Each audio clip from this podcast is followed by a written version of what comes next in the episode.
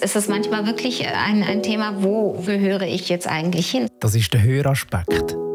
Ein Podcast von der Perspektive Thurgau. Und obwohl der junge Mann oder die junge Frau perfekt Schweizerdeutsch redet, sich voll integriert fühlt, wird dann durch so eine Bemerkung vielleicht dann doch wieder ein Unterschied hervorgehoben. Und das macht natürlich etwas mit den Jugendlichen. Bei der Michelle Geisbühler ist heute Gast Berna Hastemir Akin, Angebotsleiterin von Tisch es fängt schon an bei der Sprache. Schon als Kleinkind wachsen wir mehrsprachig, mindestens zweisprachig auf. Vom Tisch Dort treffen sich Frauen mit oder ohne Migrationshintergrund und reden ihrer Muttersprache oder auf Deutsch über Gesundheitsthemen oder die Erziehung. Mein Name ist Michelle Geisbühler. Ich bin verantwortlich für Thurgau bewegt und Social Media Kanal der Perspektive Thurgau. Heute reden wir darüber, wie es ist, wenn Jugendliche zwischen zwei Kulturen aufwachsen. Berna selber lebt auch zwischen zwei Kulturen. Sie ist in der Türkei geboren und hat dann aber bis sie zwölf war in Deutschland gewohnt. Dann ist ihre Familie zurück in die Türkei gezogen und mit 34 ist Berna wegen der Liebe in die Schweiz gezügelt. Und da ist jetzt ihr Lebensmittelpunkt. Du Berna, jetzt sagen wir vom Tisch. Was ist das genau? Ich habe es zwar ein bisschen beschrieben, aber Du kannst das sicher noch ein bisschen genauer beschreiben, um was es genau geht. Ja, genau. Vielen Dank äh, für den schönen Einstieg. Und äh, Farmtisch, ja, wie du es gesagt hast, das sind moderierte Gesprächsgruppen in Kleingruppen, wo man wirklich Themen zu Gesundheit, Prävention, Erziehung und Integration diskutieren kann. Und Farmtische hat es eigentlich in der ganzen Schweiz überall. Es gibt ungefähr 28 Standorte in der ganzen Schweiz und überall sind sie an einer anderen Trägerschaft angedockt, also an einer anderen Organisation. Und hier im Thurgau ist es die Perspektive Thurgau. Hier sind wir bei der Gesundheitsförderung und Prävention. Und das ist genau die richtige Stelle, wo wir unser Angebot präsentieren dürfen. Und wie kommen denn die Frauen in die Runden? Also wie weiß man, was das gibt? Genau, da kommst du jetzt zu einem sehr wichtigen Thema. Das sind die Moderatorinnen. Wir haben Moderatorinnen aus diesen Gemeinschaften in diversen Sprachen.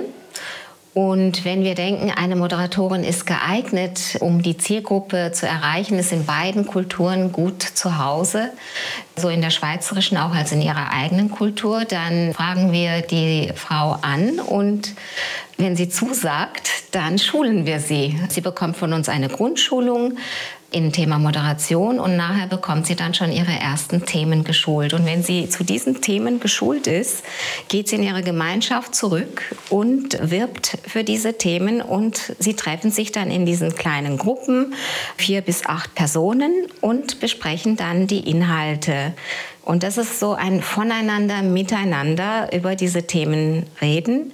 Moderatorin kann anhand der Schulung, die sie von uns bekommen hat, die Gespräche kompetent leiten und immer wieder beim Thema bleiben. Ist manchmal nicht so einfach, weil wenn sich Frauen treffen und gerade ein Thema sehr brennt oder auch Sie Interesse für dieses Thema zeigen, dann kann es leicht sein, dass man sich sehr lange über bestimmte Einzelheiten unterhalten möchte. Und dann ist natürlich dann die Moderatorin wieder da und sagt, oh, stopp, wir müssen wieder in unser Thema zurückgehen. Und sie tut das Ganze leiten. Und das dauert ungefähr anderthalb bis zwei Stunden. Und im Anschluss gibt es immer einen Kaffee, Gurzli oder etwas Gesundes zu essen, je nach Thema natürlich. Und Kinderbetreuung ist auch dabei. Die Mütter dürfen ihre Kinder mitbringen. Kinder werden in der Zwischenzeit, wo sie diskutieren, wo sie über das Thema zusammenkommen, werden kompetent betreut. Und wenn jetzt du mit Teilnehmern redest, die jetzt an diesen Fotos sind, und die haben ja alle oder fast alle ähnliche Biografie wie du. Also sie kommen aus einem anderen Land, sind sie in der Schweiz und sie leben jetzt da. Gibt es dort Sachen, die du dann wiedererkennst, wenn ihr miteinander redet, die wie gleich sind oder die ihr gleich erlebt habt? Also grundsätzlich ist es natürlich so, es ist ein Unterschied. Jeder hat natürlich eine einzigartige Einwanderungsbiografie. Und ja, es kommt darauf an, aus welcher Kultur, aus welcher Gemeinschaft, aus welchem Kontext dann hat es natürlich schon Gemeinsamkeiten. Also wenn ich jetzt, ich bin selber Türkin und wenn ich jemanden aus der Türkei treffe, dann hat es natürlich viele Gemeinsamkeiten, aber auch da gibt es wieder Unterschiede, mit welchem Hintergrund ist sie in die Schweiz eingewandert. Es kann sein, dass sie Asyl beantragt hat, es kann sein, dass sie angeheiratet ist, hier studiert hat, aufgewachsen ist. Es sind unterschiedlichste Hintergründe. Aber schlussendlich findet man natürlich durch diesen Eisberg, den wir dann alle mitnehmen aus unseren Ländern, aus unseren Kulturen gibt es Gemeinsamkeiten, sei es Essen, sei es Bräuche, Tradition und dann ist da eine gewisse Vertrautheit natürlich schon da. Also abgesehen von den Hintergründen der Einwanderung, warum, wieso, weshalb. Und heute, wenn wir ja eigentlich darüber reden, wie es ist bei Jugendlichen, die zwischen mhm. zwei Kulturen aufwachsen. Aber du hast schon gesagt, du bist selber Türkin und Muslima und darum kennst du dich auch in dieser Kultur am besten aus, weil das mhm. dir ja am nächsten ist. Ähm, mit welchen Herausforderungen würdest du sagen, haben Jugendliche zu kämpfen? Ja, das ist auch wieder sehr unterschiedlich. Man kann da natürlich keine Verallgemeinerung machen, aber man kann nicht ausschließen, dass das eine große Herausforderung sein kann je nachdem, in welchem Familienverhältnis man ist, wie man eingewandert ist. Es kann wirklich sein, dass, dass man, wie, wie man heutzutage natürlich viel auch hört, unbegleitete Flüchtlinge kommen. Die sind auch in einem Teenageralter oder sogar auch teilweise kleiner.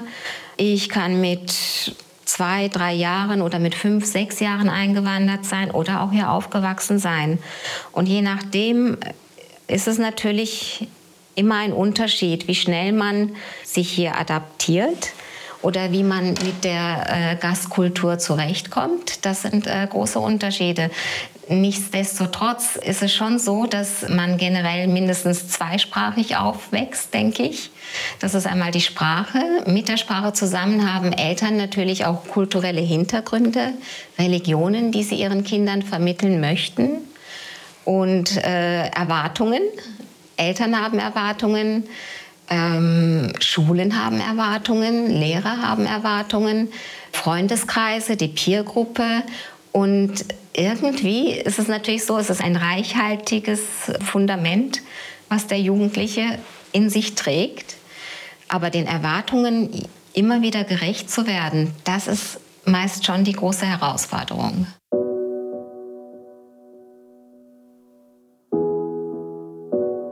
Und gibt es auch Unterschiede zwischen Mädchen und Buben? Ja, teilweise, obwohl heutzutage gibt es auch immer viel mehr Familien, wo die Unterschiede nicht mehr so gravierend sind. Aber wenn man ja doch sieht, schon, also Mädchen werden eher daraufhin erzogen, dass sie dann schon die Mutter unterstützen im, im Bereich Haushalt, äh, im Bereich ja, Putzen, Kochen und die Rolle, dieses Rollenverständnis ist schon fast klar aufgeteilt. Und bei, bei den Jungs ist es dann eher so, dass sie für die Familie da sind. In einigen Kulturen ist es natürlich auch Thema, dass wenn der junge, junge Mann dann irgendwann heiratet, dass die Eltern zu der Familie des jungen Mannes ziehen. Und mhm. ja, und in anderen Kulturen ist es wieder so, dass wenn Eltern älter werden, dass das Mädchen äh, für die Eltern sorgt. Das ist sehr unterschiedlich. Es ist sehr unterschiedlich, aber Erwartungen und Rollenverständnisse, die sind teilweise auch kulturell schon da. Und aber auch in anderen Familien schaut man dann, dass beide auch gleichberechtigt sind. Das ist sehr unterschiedlich, wie das gehandhabt wird. Und leben dann die Jugendlichen auch so ein bisschen im Zwiespalt, weil sie ja wie weil ja nicht alles genau gleich aus die leben, vielleicht ein bisschen nach, nach anderen Vorgaben, als man jetzt vielleicht sonst in der Schweiz lebt oder wie sie vielleicht in der Schule erleben, wie andere Jugendliche die leben oder vielleicht mehr in Ausgang oder mhm. ich weiß nicht, was gibt es da für Sachen oder ja also wie auch hier wieder ist es immer nicht zwingend, dass jeder Jugendliche im Zwiespalt lebt. Manche können das sehr gut handeln. Aber ähm, bei manchen ist es dann schon so, wo gehöre ich jetzt eigentlich hin?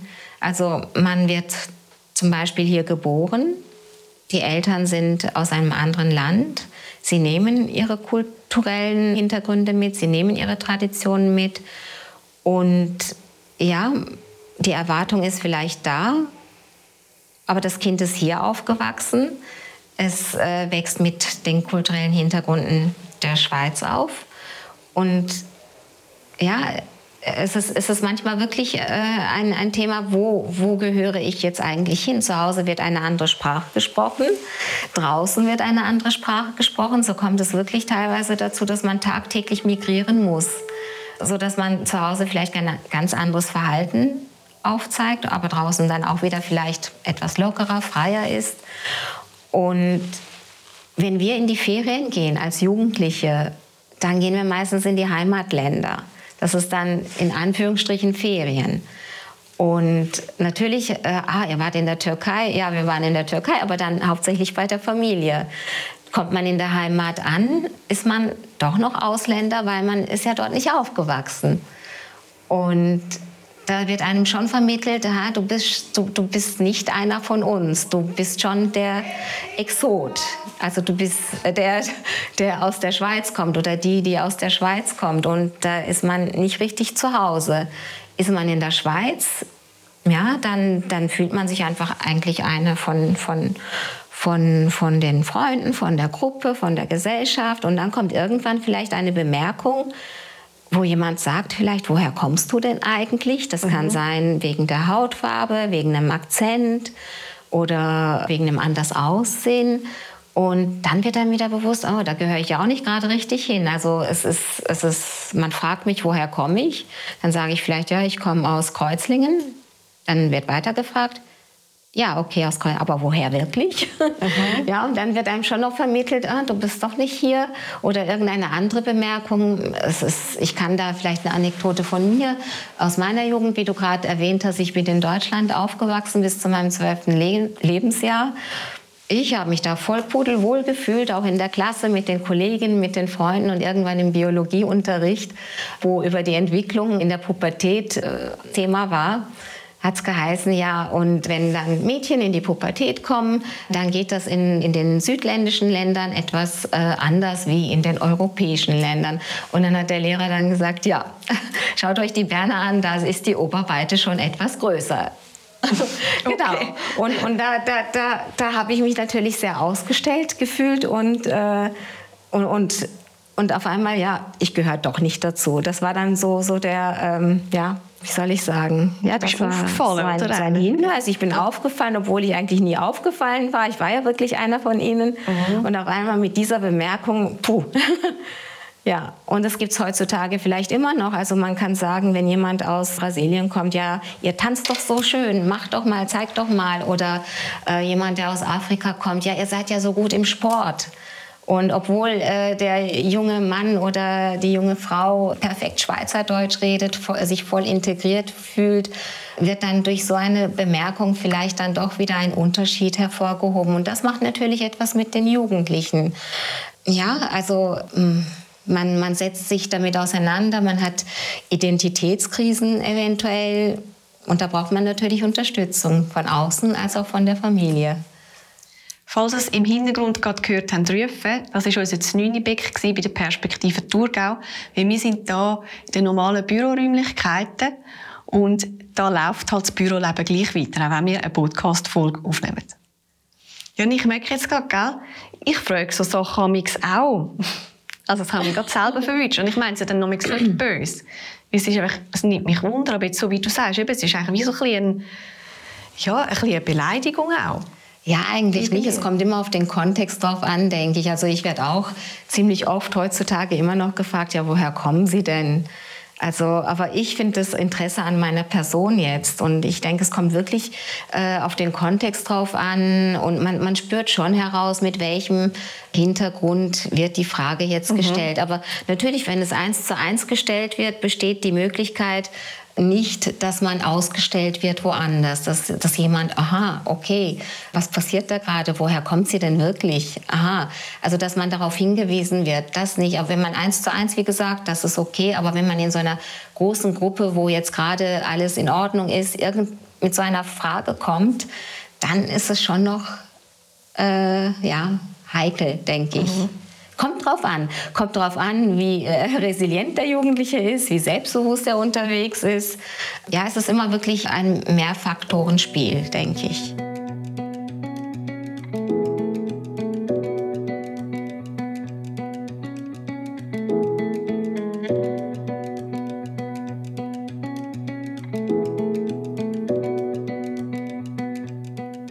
Jetzt werde ich mal noch so ein bisschen über das spezifisches Beispiel reden mit so Herausforderungen, die Jugendliche ja. haben.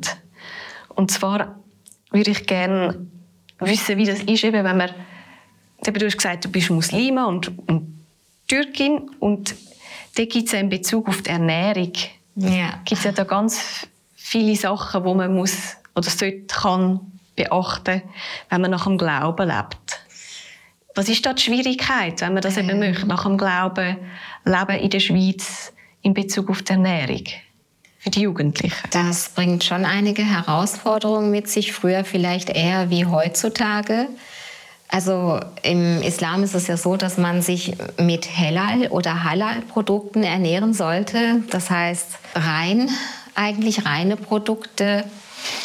Und ja, was sind Halal-Produkte? Das, das, das, das fängt beim Fleisch an.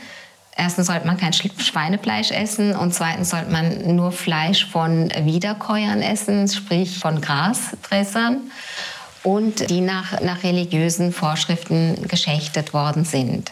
Und ja, Alkohol ist sowieso verboten im Islam, aber natürlich, wenn man in islamische Länder geht, es, es, es, es gibt äh, wirklich Leute, die wirklich streng nach dem Glauben leben. Es gibt aber auch wiederum Leute, es sind Moslems, aber für sie ist Alkohol okay oder für sie ist auch Fleisch, das nicht halal ist, okay. Aber für die, wie du jetzt sagst, die streng nach dem Glauben leben, birgt es schon noch einige Herausforderungen. Und ja, das ist so, wenn man wenn man mit äh, Kollegen oder Kolleginnen unterwegs ist, zum Essen eingeladen ist und es wird Fleisch serviert und wenn man eben auch kein Fleisch ist, auch kein Hühnerfleisch oder Rindfleisch oder Schaffleisch, das nicht halal ist, dann hat man da auch das Problem. Wie weist man das jetzt zurück? Und wenn dann der Gastgeber sagt, ja, aber es ist ja kein Schweinefleisch, aber es ist nicht halal oder halal. Genau, auch das müsste man dann zurückweisen und dann sticht man wieder aus dieser Gruppe heraus. Und das birgt so eine Herausforderung mit sich oder Gelatine in vielen Produkten ist auch Schweinegelatine, sei es jetzt Gummibärchen oder Comfy oder was auch immer. Meistens äh, muss man dann darauf achten. Und dann wird es natürlich auch schwierig, was kann man essen, was kann man nicht essen. Es gibt Läden, wo man äh, sich diese Sachen besorgen kann.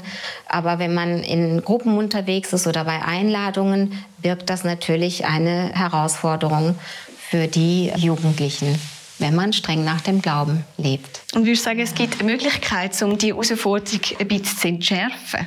Also heutzutage finde ich, ist es eine super Möglichkeit mit dem Veganen, weil es sind nicht nur mehr die Moslems, die dann vegan essen oder vegetarisch. Heute fällt man nicht mehr so auf, weil sehr viele Leute auch sagen, ich bin Veganer, ich bin Vegetarier. Heutzutage ist es einfacher. Aber wenn jetzt ein Jugendlicher im Kochkurs ist und bestimmte Sachen eingekauft werden, ich weiß jetzt nicht, wie weit der Lehrer darauf achtet, dann ist es auch schon eine Herausforderung, dass er dann das Gekochte eventuell nicht isst oder essen kann. Mhm. Ja, weil alles, was auf den Tisch kommt, isst man ja, oder? Ja, so ein bisschen in der Schweiz so. so ein bisschen, obwohl wir da ja auch schon ein bisschen unterwegs sind, dass man wie gesagt, nur so viel essen, wie man mag, aber ich glaube, das ist in unseren Köpfen immer noch fest drin, dass alles, was vom Teller ist, auch gegessen werden muss, alles, was man gekocht hat, oder? Ja, genau. Das ist auch gut in Bezug auf Food Waste, oder? Aber genau. Ja. ja, und da muss natürlich der Jugendliche sich dann äh, ja, rechtfertigen können, ob er das will oder nicht, ob er möchte, dass das jeder weiß.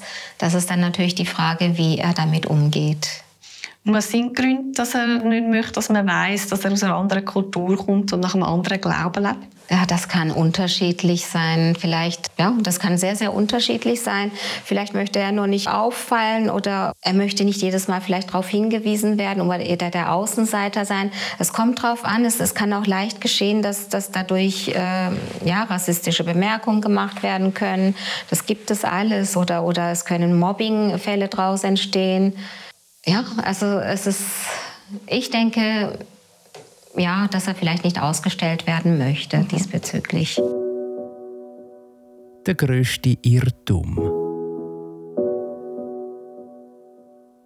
Ähm, was ist denn der größte Irrtum, wo in den Köpfen der Schweizerinnen und Schweizer, ich sage jetzt das bewusst so, umgeistert, wenn es um Teenager geht, die mit zwei Kulturen aufwachsen? Ja, also ich denke, es gibt mehrere Irrtümer. So zwei würde ich vielleicht gerne erwähnen. Das ist, äh, ja, man denkt, dass Jugendliche, die in, mehr, in, in zwei Kulturen aufwachsen, zwangsläufig Probleme oder Konflikte haben werden oder dass sie in der Schule oder im Beruf weniger gut sind durch ihre kulturellen Hintergründe. Und ich glaube, das merkt man schon bei den Bewerbungen bei Lehrstellen oder in Berufen. Wenn fremdsprachige Nachnamen auftauchen, dann hat man das Gefühl, dass man mehrere Anläufe benötigt. Ich denke, das sind so die Irrtümer, wo man wirklich glaubt, hm, okay, der braucht vielleicht mehr Unterstützung in der Schule oder eben, es könnte mehr Probleme, mehr Konflikte geben, dadurch, dass sie zwei äh, Kulturen in sich tragen. Oder eben im Beruf, ja, dass da auch wieder ein, ein, ein Schubladendenken vorkommt, weil man hört immer mehr, dass Jugendliche mehrmals Anläufe, Bewerbungen bei Lehrstellen brauchen oder auch im Beruf. Und ja, hm. das hört man schon beim Nachnamen heraus bei der Bewerbung. Und das könnte dahinter stecken, denke ich, das ist ein Irrtum. Ich denke, dass Jugendliche mit, mit so großem kulturellen Reichtum wirklich sehr viel beitragen können, sei es jetzt Beruf, sei es in der Schule. Ich meine, sie haben wirklich ein, eine Riesenpalette, die sie mit sich bringen. Und mhm. genau, da denke ich, dass das ein Irrtum sein könnte oder zwei Irrtümer. Und jetzt haben wir auch viel über Unterschied geredet. Und was nimmst du so als verbindend wahr? Ja, als verbindend denke ich, dass es diese Vielseitigkeit ist, diese, diese Riesenpalette, die die Jugendlichen mit sich bringen. Ich meine, es fängt schon an bei der Sprache. Schon als Kleinkind wachsen wir mehrsprachig, äh, mindestens zweisprachig auf. Es gibt verschiedene Familienkonstellationen, wo eine reichhaltige Sprache gesprochen wird, wo äh, ein Elternteil vielleicht aus Albanien kommt, die Mutter aus Portugal, sie leben in der Schweiz, die Großmutter ist vielleicht wieder eine andere Nationalität und sie bringen natürlich eine Riesenpalette an, an diesen kulturellen Aspekten und auch an den Sprachen mit. Also das ist schon mal ein Riesenvorteil und äh, ja, ich würde sagen, dass auch die Flexibilität, weil wir fangen schon an, in den Sprachen hin und her zu switchen. Wir haben mehrere Programme in unserem Kopf. Und wenn man zum Beispiel zwei türkisch sprechenden zuhört, dann switchen die ständig in der Sprache. Also man, man kann ein deutsches Wort in die türkische Grammatik adaptieren, ein türkisches Wort in die deutsche Grammatik. Und es hört sich sehr spannend an, wenn man als Außenstehender zuhört, aber es ist ein äh, extrem komplexes Geschehen für mich. Also man, man tut zwei Programme vermischen, man, man denkt immer wieder, äh, was ist das jetzt für eine Sprache? Also es ist, sie sind sehr flexibel und schnell auch im Denken, in den Sprachen, als auch natürlich in den Kulturen. Sie, sie sind sehr... Ähm, ich finde, sie, sie können eine große Resilienz entwickeln, sehr schnell sich in verschiedene Geschehen adaptieren durch diese, durch diese reichhaltige, dieses reichhaltige Hin- und Her-Switchen. Und ja, auf Veränderungen können sie vielleicht schneller oder offener eingehen. Das, das sind alles sehr, sehr viele Bereicherungen, natürlich auch der kulturelle Reichtum, den sie mitbringen. Und wie kann man dann als Ältere seine Teenager unterstützen? Also wenn man eben jetzt mit dem Kind in die Schweiz migriert ist oder eben einen Migrationshintergrund mitbringt, vielleicht auch von einer Generation vorher, und man merkt jetzt, dass der Sohn oder die Tochter ein bisschen Mühe hat, zwischen diesen mhm. zwei Kulturen zu switchen oder in diesen zwei mhm. Kulturen zu bestehen? Also da braucht es wirklich besonders eben bei Eltern äh, mit Migrationshintergrund braucht es wirklich ein einfühlsames und unterstützendes Elternschaftsmodell. Also ich denke, man muss sich erst einmal die Zeit nehmen, also effektiv Zeit einplanen, um in Kommunikation zu bleiben, eine offene, ehrliche Kommunikation mit den Jugendlichen hegen, sie ermutigen, über ihre Erfahrungen zu sprechen, über ihre Gefühle, über die Herausforderungen, die sie erleben, im Gespräch bleiben. Und ich denke, äh, sie sollen es auch anerkennen. Also man soll die eine oder die andere Kultur nicht verteufeln nicht äh, verschönern, die ist besser, die ist schlechter. Man soll wirklich einfach ein offenes Ohr dafür haben und auch in die Auseinandersetzung mit den Jugendlichen gehen. Also nicht etwas mit Ja oder Nein beantworten und einfach abhaken. Man soll sich wirklich mit den Jugendlichen hinsetzen, sich auseinandersetzen und eigentlich mit Differenziertheit, mit großer Differenziertheit zuhören können. Ich glaube, das Zuhören ist das Wichtigste. Jugendliche müssen sich wirklich akzeptiert fühlen und ja, wahrgenommen fühlen. Und dafür müssen Eltern eigentlich Kapazität aufweisen können, denke ich. Also Zeit. Zeit, ja, eine zeitliche große Kapazität und Ressourcen einplanen. Das heißt ja immer so schön, will ich eine Familie oder will ich Vater und Mutter sein? Ja. Und dementsprechend muss man sich natürlich auch die Ressourcen dafür einplanen. Also das verstehe ich jetzt nicht ganz. Also entweder ist man Familie oder Vater und Mutter. Also wie ist das ja. zu verstehen? Also Familie, man hat einfach eine Vorstellung davon, ich will eine Familie haben. Ich will einfach drei Kinder, zwei Kinder oder einfach eine Konstellation, Vater, Mutter, Kind, Familie. Und wenn man die Aufgaben wahrnehmen möchte, für mich jetzt, das habe ich damit gemeint, also wenn ich Mutter sein möchte, dann muss ich meine Aufgaben vollumfänglich wahrnehmen, indem ich wirklich mal auch Zeit einplane für mein Kind oder als Vater auch. Dann sollte ich meine Aufgaben in dieser Form wahrnehmen. Mhm. Und das ist natürlich, äh, wenn ich äh, wenn ich einen Migrationshintergrund habe, muss ich noch ein bisschen mehr hellhöriger sein und etwas mehr auch für das Kind da sein, da es auch diese Konflikte aufweisen kann, die es in sich trägt, diese Identitätskonflikte. Und es reicht schon wirklich manchmal einfach mal zuzuhören, da zu sein, Teilhabe am Leben des Jugendlichen, Teilhabe auch am äußeren Leben. Was passiert in der Schule? Habe ich gerade ein Fußballmatch in der Schule? Hätte ich gerne, dass mein Vater dabei ist? Oder führe ich gerade einen Tanz auf mit einer Gruppe in der Schule? Ich wünschte mir, meine Eltern würden mir zuschauen, dass sie wirklich teilnehmen am Leben und ja, und bietet ihr bei Famtisch, jetzt nochmal, das haben wir am Anfang haben wir kurz angeschaut, auch etwas zu dem Thema an?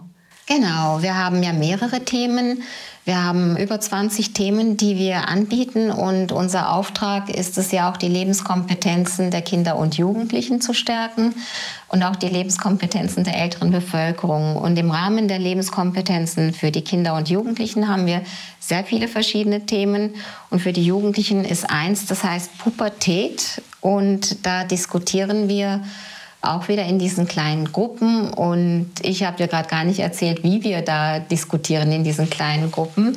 Wenn unsere Moderatorinnen geschult sind, bekommen sie immer Material mit von uns. Das ist ein Moderationsset mit Karten oder es kann auch ein kleiner Einführungsfilm sein. Und generell gibt es für jedes Thema so ein Moderationsset, wo wir dann diese Karten auflegen. Das sind generell Bilder, wo hinten dran Informationen stehen oder Fragen und Tipps, die die Frauen in dieser Runde diskutieren sollen. Und somit haben wir auch für unsere Jugendlichen ein Thema, das heißt Pubertät bedeutet. Und das nützt den Eltern auch sehr viel, weil da können sie ihre Ängste und Sorgen auf den Tisch legen und dann sehen sie natürlich, es ist ein Voneinander, Miteinander. Sie sehen Eltern, die die gleichen Sorgen tragen. Sie äh, lernen Eltern kennen, die ihnen schon ein paar Ratschläge geben können, die sich bewährt haben. Also es ist ein äh, reger Austausch bei jedem Thema und ja, was wir sehen, ist, Jugendliche sind eigentlich gar nicht so unterschiedlich, auch kulturunabhängig. Alle haben ein, also ich sage mal jetzt nicht alle, aber die meisten haben ein unordentliches Zimmer. Die meisten sind nicht sehr begeistert von Aufgaben im Haushalt. Und das sind so allgemeine Probleme, die die Pubertät mit sich bringt. Und da ist dann wieder der gemeinsame Nenner. Da finden wir uns, egal aus welcher Kultur, da sind die Thematiken gleich. Gut, danke Berna für das interessante Gespräch. Wenn ihr noch mehr zu dem Thema wissen wollt oder ihr eine andere Frage an Berna oder zu Famtisch habt, findet ihr alle Informationen dazu in den Show Notes. In der nächsten Folge vom Höraspekt. Und ich finde, das ist was ganz Natürliches, auch mal zu sagen, ich fühle mich nicht gut. Es ist nicht so, wie ich mir das vorgestellt habe. Wunderschön ein Baby ist da. Und jetzt? Und einer von meinen Hasstipps ist eigentlich, du kannst ja schlafen, wenn dein Kind schläft. Und dann musst du viel an der Paarbeziehung arbeiten, dass du dich auch wieder auf Augenhöhe begegnest und dass du dich auch wieder siehst, hey, wie fühlt sich denn der andere?